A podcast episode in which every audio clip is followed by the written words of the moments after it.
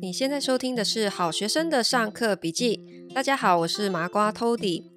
上周四五月十二号呢，我在 YouTube 开了一场直播，跟大家聊说，如果你现在要去买房子的话，你应该要注意哪些问题？好，题目是买房现场必问的十个问题。然后在这个直播里面呢，我就呃现场请大家留言说，诶，你今天会想要来听这个直播啊？是因为呃，你手上已经有房子了，然后还有闲钱想要投资第二间甚至是第三间以上的房子吗？还是说你现在是首购族，还没有买过房子，好，但是有想要买？诶，结果没想到呢，在所有留言的人当中，竟然呢有超过一半以上的人都是已经有房子的，好，手上都是有闲钱想要拿来投资的。哦，其实我们台湾经济真的很好呢，大家都蛮有钱的哈、好，那既然大家都这么有钱，不知道要投资什么，然后如果呃想买房来投资的话，那我就不绕圈子了。今天就来跟大家聊说，如果你是想要买房子以自产的角度来看，然后想要选一个出租房的话，你应该要怎么挑选？好，投资出租房你要怎么选？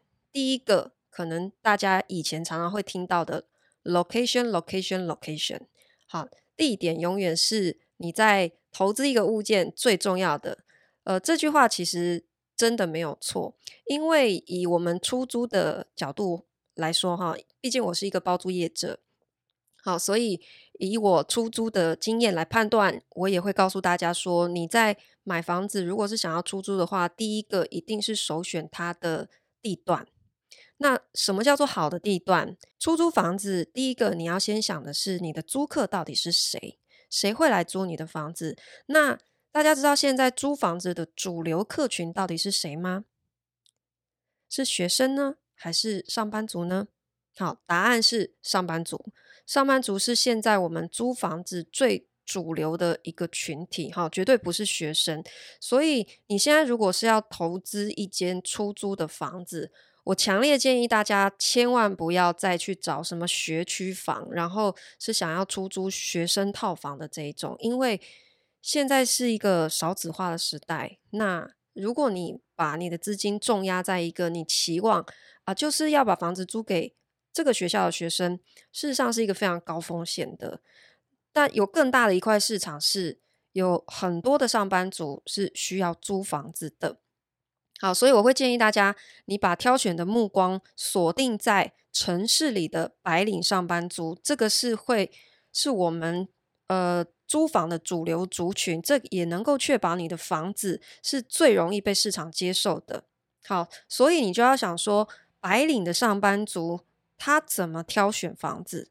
他在这个城市里面，他在找房子要住的时候，他在意什么？好，我们要换位思考，把你现在自己放在一个。租客的角度来挑选房子哦，好，不是房东的角度哦，绝对不要以自住的眼光来去挑选房子，因为你想啊，如果你今天是挑自住的房子，也许你是很喜欢清幽的环境，对不对？然后你也觉得生活机能不是很重要，反正你有车子，好，然后你就很喜欢住在一个呃虫鸣鸟叫、很清幽的山上。好，你想说，反正我每周开车下山一次去采购就好了。但是你要知道哦，城市里的上班族并不这么想。城市里的上班族，他们下班之后就是想要很快的可以回到他住的地方，好好的休息。然后他需要在附近有很方便的可以找到采购，呃，超市或者是市场这样子的地方。然后甚至有很多的上班族，他可能没有交通工具啊，尤其是在北部的地方，它很依赖捷运，这些都是我们需要考虑的，所以我们不可以把自己呃用自住的想法来去看待。诶，租客喜欢什么样的房子哦？我们要找出市场的最大公约数，就是普罗大众的白领上班族他们需要什么？第一个，他需要在一个交通非常方便的地方，所以这是为什么？如果你是选在捷运站附近，可能走路。五到十分钟之内的这个绝对是一个不败的地点。好，但是当然，我觉得捷运站在双北市是比较重要的。也许离开双北市，很多上班族都是有自己的交通工具，它就显得没有这么的重要哈。但是生活机能还是一定要考虑的。周遭有没有非常方便可以采买的？哈，不管是像是屈臣氏啊，或者是超市，或者是药局这一些日常生活所需的，附近是不是有满足这样子的机能？好，这才会是租客最优先首选的地方。所以这样子的一个房子，你可以想象，它肯定是在蛋黄区，蛋黄区才会是一个租房最大的热点哦。好，那所以反过来说，如果你今天想要投资一个很容易找到租客的房子，你就不可以找从化区。我这里讲的从化区，指的是非常早期才刚刚开发。的那一种已经呃，就是完全没有生活机能的状态，因为我们很多人投资的眼光，他会想说，诶，我这个从化区，我如果早期进场，我是不是可以呃赚到一些价格的红利？因为越早期进场，你可能买入的价格是相对便宜的。好，可是这个是适用于你今天的资本如果够厚，你可以压这个房子压十年，甚至是二十年以上。然后你看的是这个房子卖掉的资本利得，这个时候我觉得你可以考虑早期的重划区。可是今天如果你不是，你今天想要投资的一间房子，你是希望可以立即出租的，那你就千万不可以买从化区的房子，你一定要挑一个生活机能已经成熟的地方，因为早期的从化区它本身居住人口就不够了，你不会找到。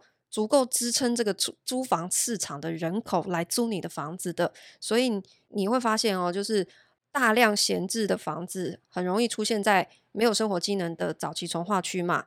那这些房子不管是嗯，它空着的原因是什么？很多它也许是没有卖掉。好，当然我觉得去年的市场的热度来讲，现在可能都鸡犬升天了啦。从化区不管早期还是晚期，全部都卖得下下叫哈。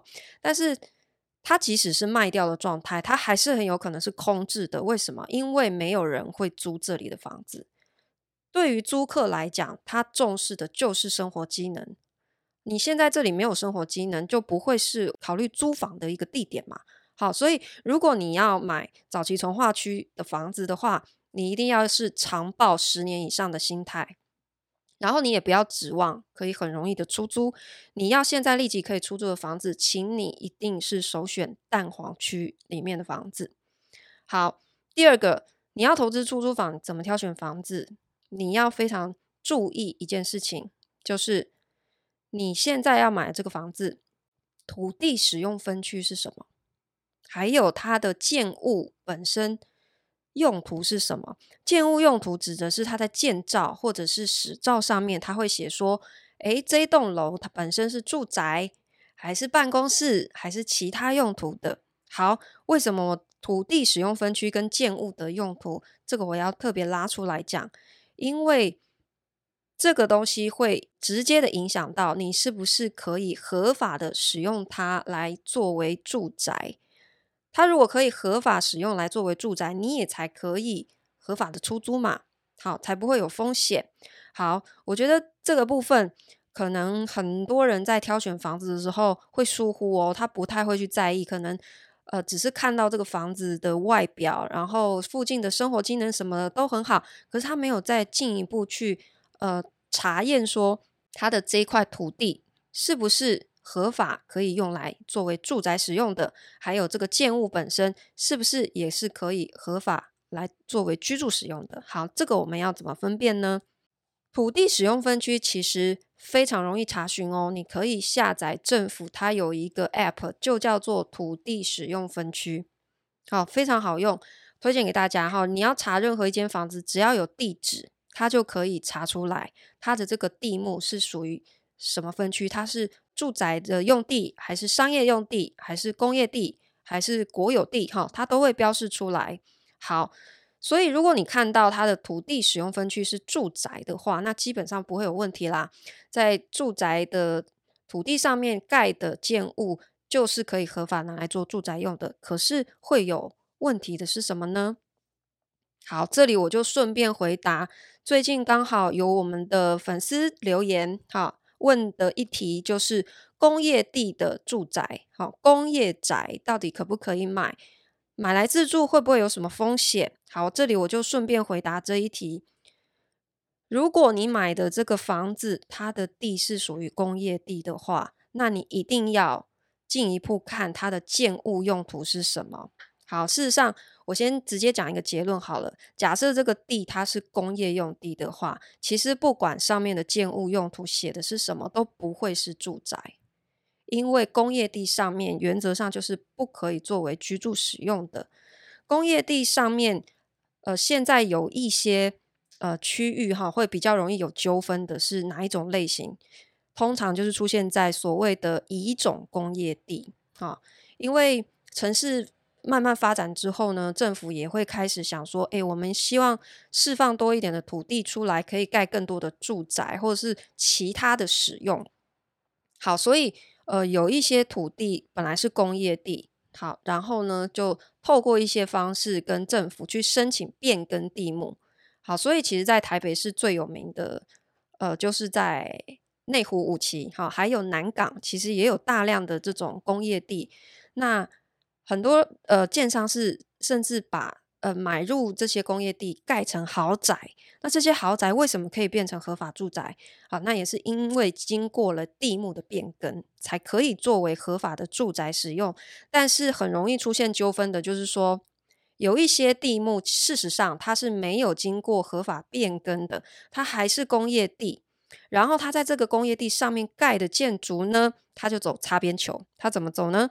就是他申请的这个建物用途叫做一般事务所。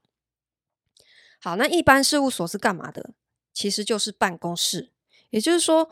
它这个工业地上面盖房子，它不是给你居住的，它事实上是给你拿来当办公室使用的。那他们怎么打擦边球呢？因为他就会告诉你说，啊，其实现在很多人的生活都是住办合一嘛。你看有些人如果是微型创业，是不是需要工作室？好啊，你就是在这边办公，然后是不是晚上也可以睡觉？哦，听起来好像很合理耶。然后一般事务所它的这个呃房价呢，又会比正常的房价大概打个七折左右。所以是不是很诱人？好，就会有人买入这样子的呃所谓的工业宅，然后拿来居住使用。好，那这里我要跟大家说，事实上这是不合法的，它是会有疑虑的，因为如果你有被检举的可能性的话，你就是要恢复原状，而且还会被罚款。好，那所以我可以跟大家分享，我真的看过一个事务所哈，因为。我有一位亲戚，他买了一个房子，然后因为他知道我是做包租代管嘛，他就请我去帮他看看，想要委托我出租，反正他也是呃投资的闲置在那里这样子。结果我一去现场看，那一开门，整间房子都是毛坯的。好，那它毛坯到什么程度呢？是不但没有隔间，然后是连厕所都没有的，就是一个。空荡荡的房子，然后天花板掉了很多电线下来的那种毛坯的状态。然后呢，转头看一下外面那个梯厅，诶，它厕所是在外面，是在梯厅外面的。这就是为什么？这就是因为一般事务所盖出来，它就会是长这样。它是给你当办公室使用的，所以你的户内是连厕所都不可以有的。那你买这样的房子，当做要。要当住宅的话，你就是只能自己二工，自己再去改哦。那你只要听到需要二工这两个字，就是二次施工，其实就等于是非法的，它就是违建的意思哦，它就是非法增建的意思。这就是工业宅的一个风险。好，那一般事务所它还会出现在另外一个地目，就是商业地。它有可能上面的建物是一般事务所，那商业地可不可以住，就是要看它的建物本身是什么。好，商业地它有可能上面是 for 办公室的，它会写一般事务所，或是就是写办公室，这个是有可能的。好，那这样子它也很明确告诉你，这不是拿来居住的哦，这个是拿来做办公室使用的。但是商业地上面也是可以申请合法的。住宅好来使用的，所以你真的要注意看它的呃藤本上面，其实你也看得到这个讯息。好，它会告诉你这个建物的使用用途是什么，或者是建造，或者是使照，上面都会写好，你一定要仔细的看。所以商业地上面可不可以居住，也是看你有没有看到住宅、住家或者是集合住宅。你只有在建物的用途看到它是住家或集合住宅，才是可以合法用来居住的空间哦。这里再回答一个很常见的问题哈，因为有很多人问过我说：“好，那如果我今天想要投资买房的话，我可不可以买一间人家已经隔好套房的房子？”我就可以直接收租了，现成的包租公婆，可以吗？好，这里我给大家建议是，我不推荐，我不建议大家买别人已经帮你隔好套房的投资物件。好，原因在这里，第一个，你的转手性一定会很差。为什么？因为一个房子，它本来是一个住家的。